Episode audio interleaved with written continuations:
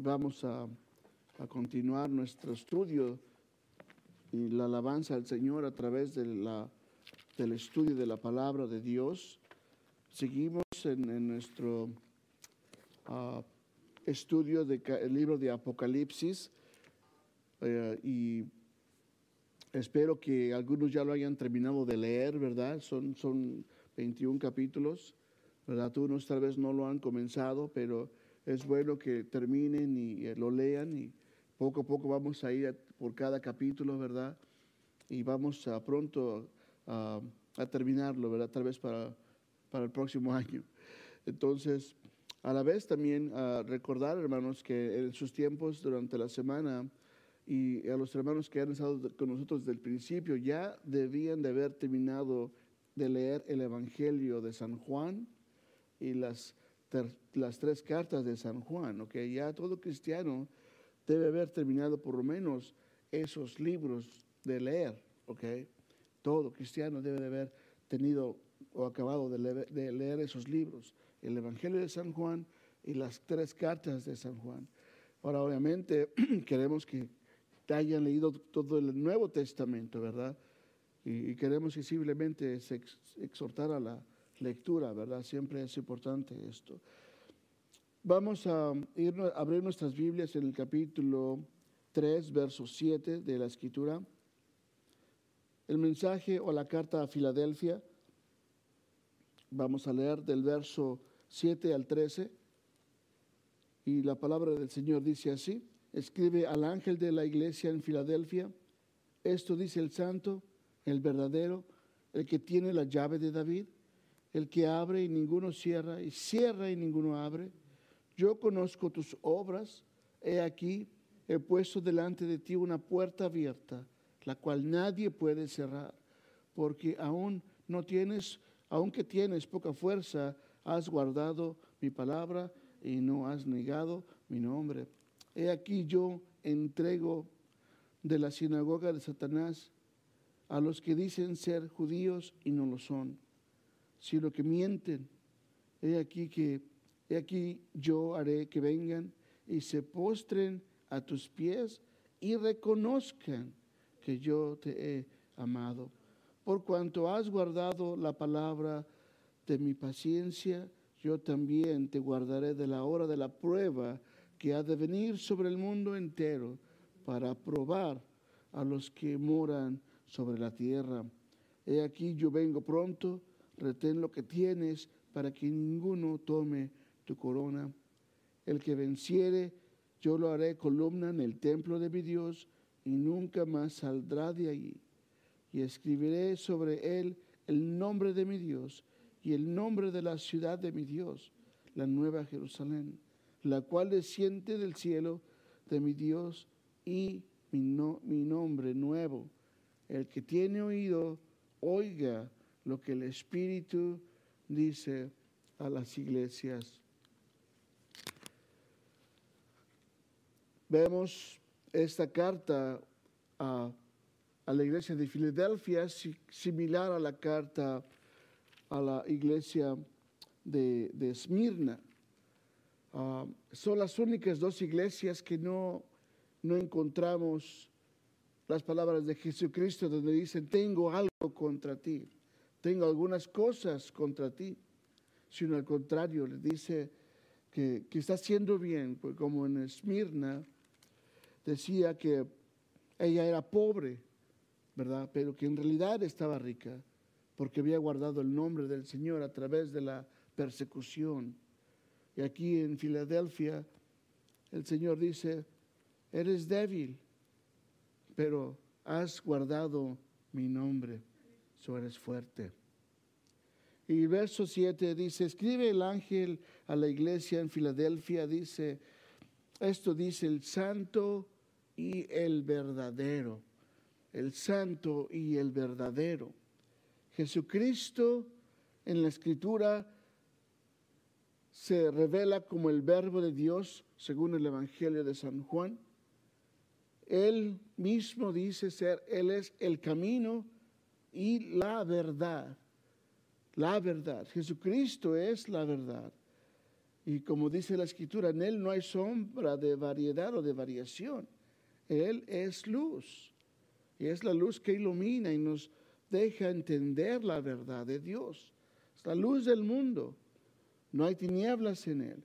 Jesús es la luz verdadera y la única verdad. Él es el santo y verdadero. Por lo tanto, podemos confiar en Jesús. Podemos tener descanso en Jesús. Usted puede confiar en Cristo. Usted puede confiar en Jesús, descansar en Jesús, depender en Cristo que lo va a sacar adelante. Porque Él es el verdadero, Él es el justo, Él es la luz, el todopoderoso. ¿Verdad? El todopoderoso. Jesucristo es nuestra luz, nuestra verdad en este mundo oscuro, en este mundo tenebroso, ah, mentiroso a la vez, ¿verdad? El Señor es la verdad, Él es la luz. Y Jesús dice también, más adelante dice, el, el que tiene la llave de David, el que abre y ninguno cierra y cierra ninguno abre. Verás qué tremenda manifestación es esto. Jesús tiene dice la llave de David, pero no solamente él tiene la llave de David, sino que también tiene la llave de la, de la muerte, tiene la llave de la vida, tiene la llave del infierno, él tiene la llave de todo. No podemos hacer absolutamente nada sin Jesucristo. Dios nos apruebe en su voluntad. Algo muy interesante, porque Él es Dios soberano. Si nosotros hiciéramos nuestra voluntad, entonces Él no sería Dios soberano. Pero Él es Dios soberano. Él es Dios soberano. Y dice aquí que Él tiene las llaves de David. Y cuando estudiamos esto, tenemos que ir a Isaías 22, 22, donde el Señor le da a, Isaías esta palabra profética de la llave de David. Pero si tiene su Biblia en Isaías 22, 22, puede leerlo, otra vez lo tenemos en pantalla, y dice, y pondré la llave de la casa de David sobre su hombro y abrirá y nadie cerrará y cerrará y nadie abrirá. Ese es el Señor, ese es el Mesías. Cuando se escribe esto, Isaías da a los judíos este mensaje de que tenían en aquel tiempo el portero o el mayordomo ¿verdad? O como Mardoqueo, que era el portero del rey, que él dejaba entrar solamente a personas que el rey quería ver o que eran simplemente aptas para ver al rey. Y las personas que no querían, simplemente no dejaba entrar a la persona que no quería entrar. Porque él que tiene las llaves es, es el que puede dejar entrar al rey. Jesús, de igual manera, es el que tiene las llaves y el que nos permite entrar al rey. ¿verdad? Jesús, quien abre o cierra puertas a todo aquel que tiene la oportunidad y las abre ya sea permanentemente o las cierra permanentemente para ir al Señor, para ir ante la presencia del Rey. Y eso es correcto.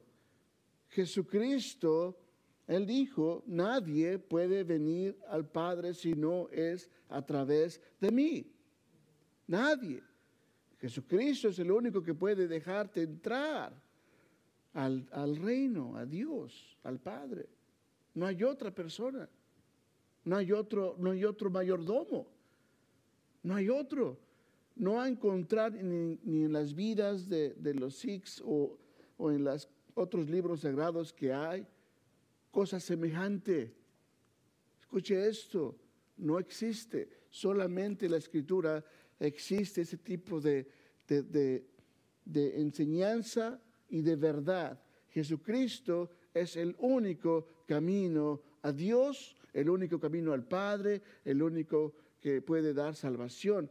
No hay otro, dice la escritura, porque no hay otro nombre bajo el cielo, dado que a los hombres en los cuales que podemos ser salvos. No hay otro nombre, solo Jesús. Él es el que tiene las llaves de David y dice esto el Señor, ¿verdad? Vemos esto aquí. Jesús es el único que puede permitir ir al Padre, abrir la puerta y llevarnos de regreso a, Dios y al paraíso. Ya lo ha hecho. Con su sangre en la cruz ha abierto esas puertas para entrar, para entrar. Dice el verso 8, yo conozco tus obras, he aquí que he puesto delante de ti puerta abierta, la cual nadie puede cerrar. Nadie puede cerrar porque dice, aunque tienes poca fuerza, has guardado mi palabra has, y no has negado mi nombre. Mi, nombre, dice el Señor. Si yo pongo una puerta, esa, esa puerta abierta que nadie puede cerrar, ¿verdad? Pero habla aquí de que eres débil, que eres débil. Quiero tocar un poco acerca de eso, porque muchas veces vemos que el mundo es, sentimos que es muy fuerte, lo sentimos como un Goliat cuando nos enfrentamos a diferentes situaciones, ya sea emocional, ya sea con la familia, ya sea en el trabajo, ya sea en planes académicos, una relación, un hijo, un esposo, un compañero en el trabajo, la, la familia, posiblemente situaciones legales. Podemos estar en ese tipo de situaciones donde vemos que el mundo es más grande, podemos decir que es más grande que nosotros. Y quiero tocar ese punto de por qué eres débil no has negado mi nombre. Y hermanos, la, palabra débil refleja la persona, la persona que, que en una forma más correcta, en una forma más honesta, más sincera, se puede presentar al Señor. No hay forma más honesta, más correcta, más sincera que cuando viene ah, el hombre débil, arrepentido, confesando de que simplemente él no puede, no se puede. Tal vez decimos, ¿verdad? Yo conozco mucho, podemos encontrar a personas que tienen mucha sabiduría, son, tienen maestrías, pero realmente, realmente no, no, no, no somos nada, no conocemos. Somos como cuando como, como, cuando Job le preguntaba a Dios, bueno, Dios le decía, ¿y dónde estabas tú cuando yo puse los cimientos del mundo? No conocemos nada. Dice, ¿dónde, dónde crees que yo aguardo la nieve? ¿Dónde, dónde viene el viento?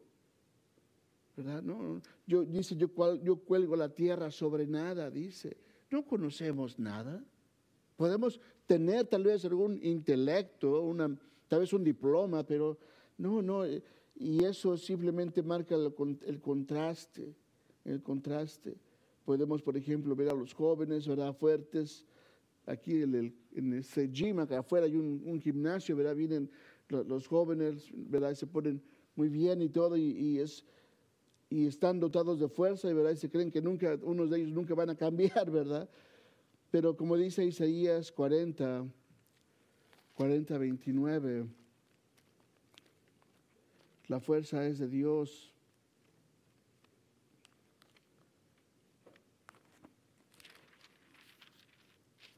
Dice la escritura,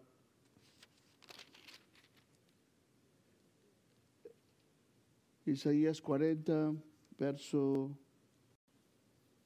29 dice, Él da esfuerzo al cansado y multiplica las fuerzas al que no tiene Ningunas.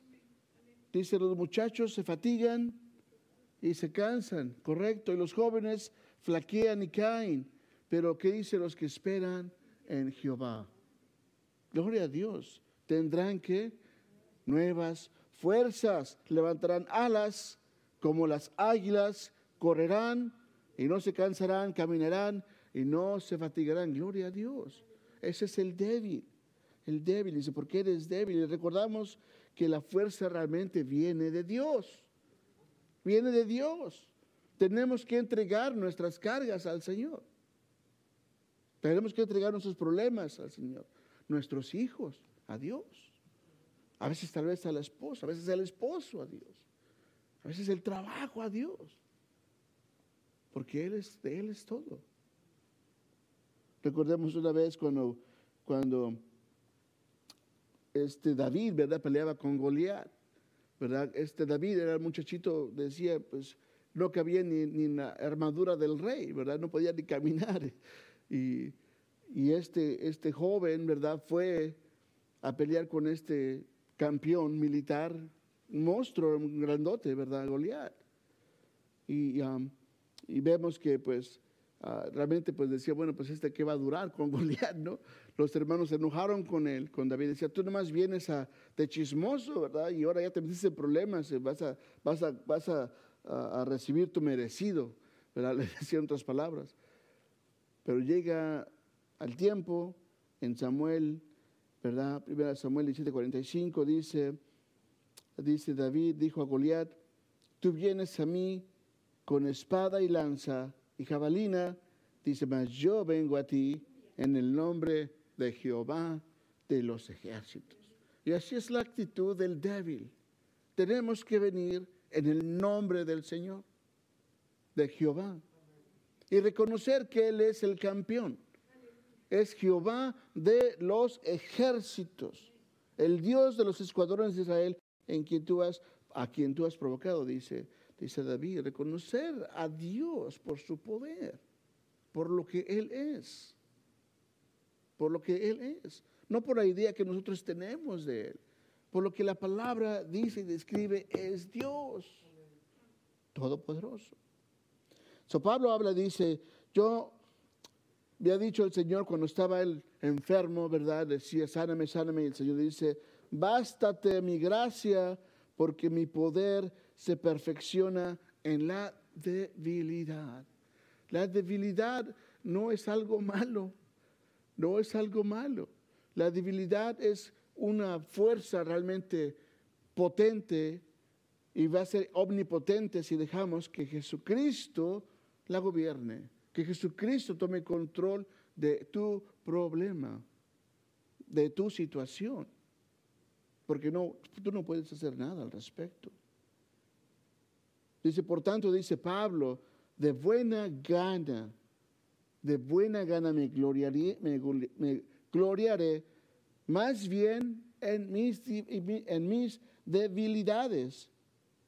De buena gana voy a ponerme contento porque sé que en mis debilidades el Señor opera, trabaja, se mueve. cuando dice el Señor, traer todo a mí, no está vacilando, está hablando en serio, es algo real. Entonces tenemos esa gran bendición, ¿verdad? Del Señor. So Cristo dice eso a la iglesia, ¿verdad? Ah, de Filadelfia, has guardado mi palabra, ¿verdad? Aunque eres débil, has guardado mi nombre, no has negado mi nombre, no has, no has negado el nombre del Señor. Entonces, ¿verdad? Tenemos que hacer tal vez algunos ajustes en nuestras vidas, tal vez algo que tenga que cambiar. Pero las fuerzas vienen de Dios, ¿verdad? Y la verdadera riqueza está en Jesucristo. Dice el verso 9, cambiando Apocalipsis 3. Dice aquí yo entrego de la sinagoga de Satanás a los que dicen ser judíos y no lo son, porque sino que mienten. Pero dicen ser judíos porque dice, dice ser judíos, pero no lo son, son de sinagoga de Satanás. Es una, una, una declaración muy fuerte del Señor Jesucristo. Los judíos realmente lo que hacían en aquel entonces era acusar a los cristianos de que no adoraban al César, de que no adoraban a los dioses. Los judíos eran el único pueblo exento en todo el mundo, eh, aquel entonces romano, de adorar a dioses y a los césares, por su trayectoria, por su salida de Egipto, por lo que hizo ah, a Grecia ah, y lo que hizo también Babilonia y lo que hizo los asirios, ¿verdad? Uh, toda esa historia ellos lo sabían y, los tenían exentos de adorar a los dioses y al César. Pero cuando decían, hey, ¿sabes qué? Los cristianos estaban como cubiertos con ese tipo de, ley, pero los judíos no los querían, porque muchos de ellos eran gentiles y lo despreciaban. Le decían, ¿sabes qué? Este no es judío. Y los apuntaban el dedo, ¿verdad? Y si era más que un, un, comerciante con más razón, le decían, ¿sabes qué? Este no, no, no adora, ese tampoco, y pues es lo que hacían, ¿verdad? Uh, ¿Qué es el verdadero judío, verdad? Dice el verdadero judío realmente es el que es, como dice la escritura, circuncidado del corazón, como dice Pablo, ¿verdad? El verdadero judío acepta a Cristo, como lo vemos en aquel uh, Nicodemo que de, en, tiempo él se convirtió, ¿verdad? Vemos que, vemos que también uh, Pablo también eventualmente se convirtió. Esos fueron buenos judíos. Son los judíos en tiempos bíblicos, ¿verdad? Como decíamos, acusaban a los cristianos de, no dar adoración a los dioses. Ahora, los judíos en la iglesia de Sardes y Filadelfia tenían preeminencia y eran políticamente fuertes, ¿verdad? Pero entonces decía, oh, dice la escritura que un día, dice la escritura aquí, ellos se van, van a venir y van a reconocer, dice, van a reconocer que yo te he amado. Son un tiempo, los judíos realmente, los verdaderos, van a venir al conocimiento de Jesucristo. Y vemos en la escritura más adelante los 144 mil ese pueblo que va a ser apartado y, va a hablar simplemente mucho de su pueblo y va a ser mucho de su pueblo salvo. El verso 10 dice, por tan, por cuanto has guardado la palabra de mi paciencia, yo también te guardaré de la hora de la prueba que ha de venir sobre el mundo entero para probar a los que moran en la tierra. Y ah, muchos comentaristas, ¿verdad? Y estamos hablando así, muy probablemente está hablando de que la tribulación, los cristianos no van a pasar por la tribulación. La tribulación es para probar a quienes de verdad, ¿verdad? van a dar sus vidas a Cristo. Después de la tribulación, ¿verdad? Nosotros vamos a juntar, uh, bueno, obviamente aquí de, de, en el milenio, ¿verdad? Pero es la promesa que da aquí el Señor. Uh, su pueblo no va a pasar por tribulación. No quiere decir que no vamos a pasar por problemas. ¿okay? Está hablando aquí de una, de, de una uh, época del mundo en la historia humana donde Jesús, Jesús, y Dios se va, va a retirar su espíritu del mundo. Y entonces Satanás y el anticristo y todos esos uh, personajes van a tomar control. ¿Verdad? Y va a ser una, va a ser una época fea. Vamos a ir uh, viendo eso más adelante. Dice la escritura que si no se cortaran los días, nadie quedaría vivo. Solamente una tercera parte va a sobrevivir de esa, de esa era. Enseñamos que esto está enseñando de que la iglesia no va a pasar por la tribulación. Dice el verso 11, aquí yo vengo pronto, retén lo que tienes para que ninguno tome tu corona. El Señor dice una vez más, ya estoy listo, vengo pronto, alístate. Cristo viene pronto. Se habla de que, de que él, él, va a venir, ¿verdad? Y había un canto que antes cantábamos en las iglesias, en la iglesia hace mucho tiempo, dice, ya Cristo viene, señales hay, almas salvadas, viene a buscar, ¿verdad? Los que, los que um, los que, los que salvaron se fueron con él, ¿verdad? Los que, uh, los que durmieron se, se, se, van a ir con él también y habla de que me voy yo con él. ok, muy bien. Yo pienso que lo vamos a cantar después. Está bonito ese himno, ¿verdad? La señales, dice, ya Cristo viene, señales hay. Ya almas salvadas viene a buscar el Señor, ¿verdad? Y dice, retén lo que tienes, que ninguno tome tu corona. Y esto no habla de una competencia entre hermanos, sino que de que algo que te pueda distraer de tu objetivo, algo que te distraiga del galardón, algo que te distraiga de, de la meta, ¿verdad? Porque ya tienes, hermano y hermana, tú ya tienes una corona en el cielo. Ya la tienes. Es tuya. Es tuya. Pero dice, no dejes que algo te distraiga para que no acabes la carrera, lo que Dios ha puesto para nosotros o para ti hacer el, para el Señor, para el Señor. Porque nosotros sabemos qué es lo que podemos dar al Señor y qué es lo que estamos haciendo. Como dice Pablo, ¿verdad? Dice, uh, dice uh, hermanos, yo, en, en Filipenses 3:13, yo mismo no pretendo haberlo ya alcanzado, pero una cosa hago, dice, olvidando ciertamente lo que queda atrás y extendiéndome a lo que está adelante, dice, prosigo a la meta. Pero lo que, y lo que está diciendo aquí el Señor es que van a venir a nuestras vidas cosas, batallas, distracciones, pruebas. Pero dice el Señor, enfócate, enfócate, tu, tu galardón, tu meta, ¿verdad? ¿Cuál es el galardón? ¿Cuál es la meta? Dice el premio supremo, que es el llamamiento de Dios en Cristo Jesús. Su obra que tiene que terminar usted lo que Cristo le ha puesto adelante para que usted termine esta carrera. Entonces, que la carne no distraiga tu objetivo, que el trabajo o la familia o los problemas o el orgullo o la falta de amor o la falta de convicción o la pereza y usted puede llenar ahí el resto, no lo distraiga de su objetivo. Dice el Señor, el que venciere, ¿verdad? El Señor le va a recompensar y habla de que la iglesia le llama a vencer, hermanos, el verso 12. Y al que venciere yo le haré columna en el templo de mi Dios y nunca más saldrá de allí. Escribe y escribiré, perdón, sobre él el nombre de mi Dios y el nombre de la ciudad de mi Dios, la nueva Jerusalén, la cual desciende del cielo de mi Dios y mi nuevo nombre.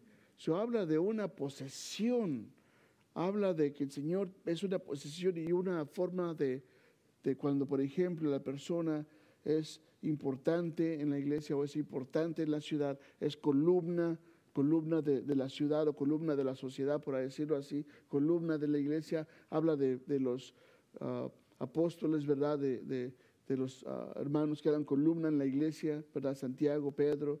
Ah, está hablando de eso, ¿verdad? De ser parte de esa nueva, de nueva ciudad, pero con grande distinción. ¡Qué bendición! Realmente el Señor nos pone realmente muchas cosas grandes para nosotros. Y el que venciere, ¿verdad? Dice, nos va a poner el nombre eh, de su Dios, el, nombre de la ciudad. Y entonces vemos que la victoria es de Jesús, de Jesucristo. Así si eres fiel, retienes lo aprendido, lo practicas.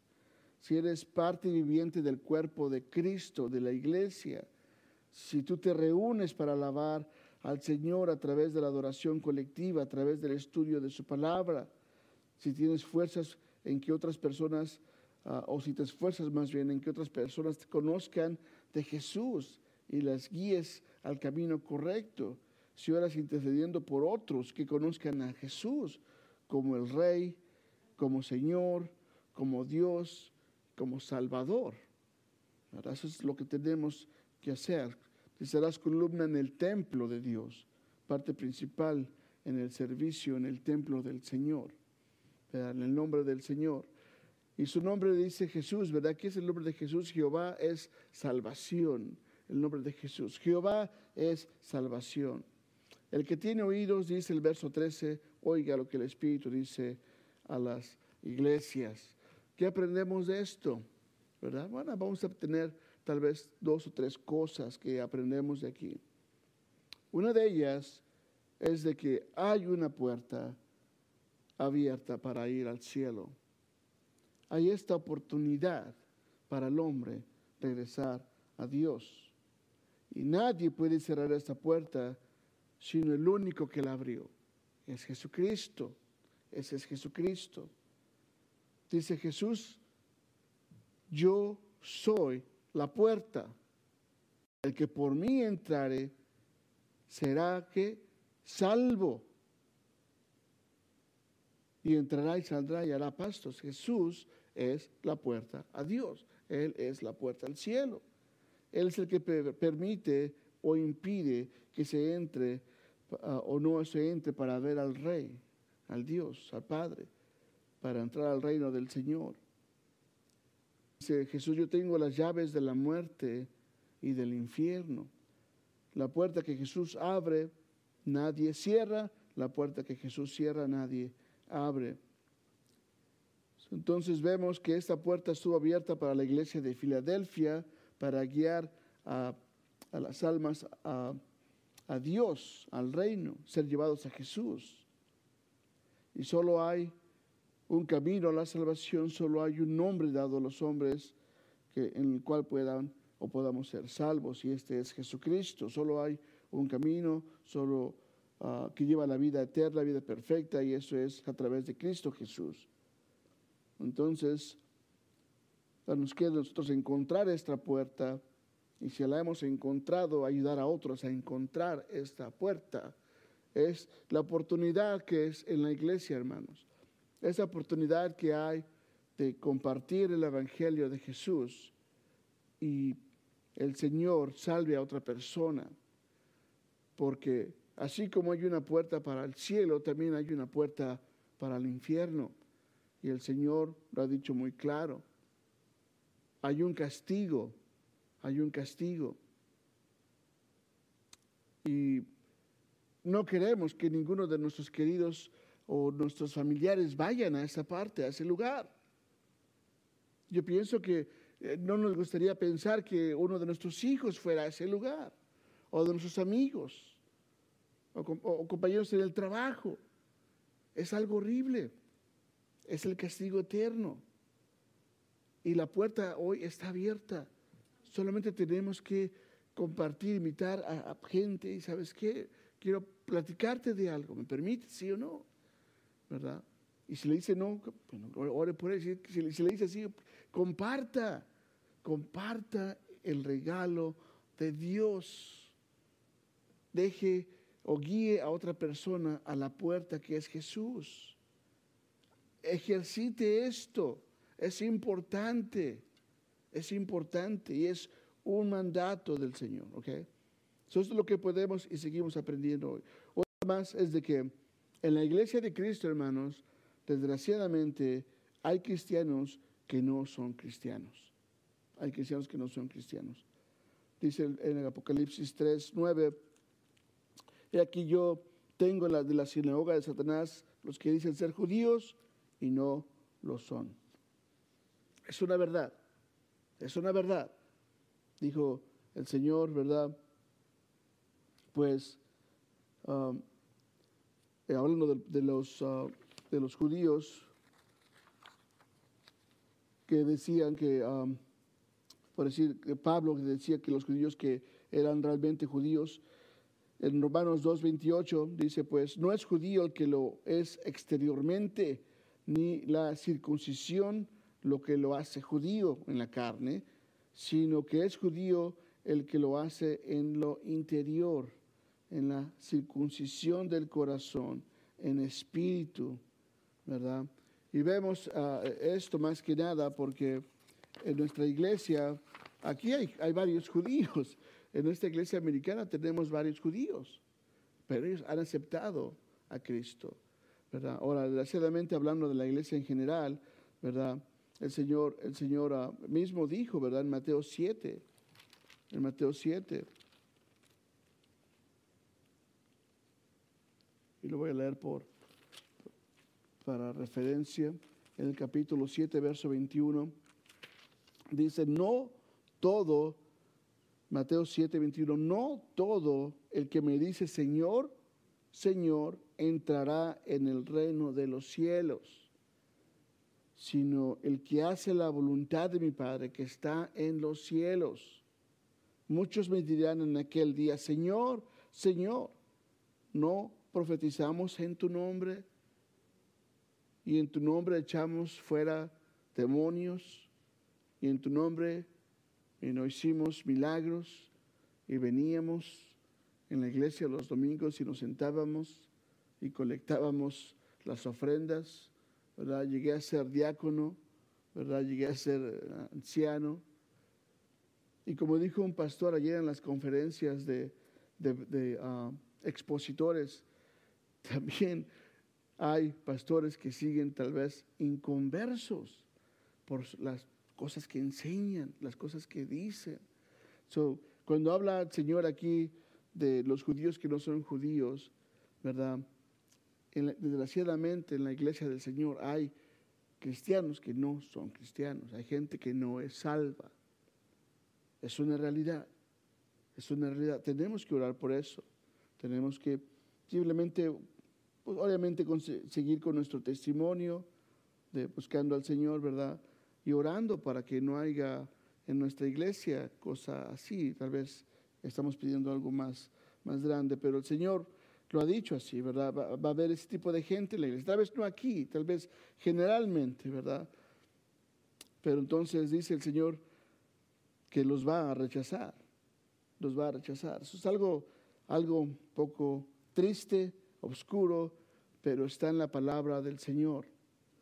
Cuide su testimonio, que su vida tenga las marcas de Cristo, que sus vidas tenga las marcas de los clavos, que su vida refleje el sufrimiento para la iglesia, que sufra, que, trabaje, que se envuelve. Esas son las marcas del cristiano, ¿verdad?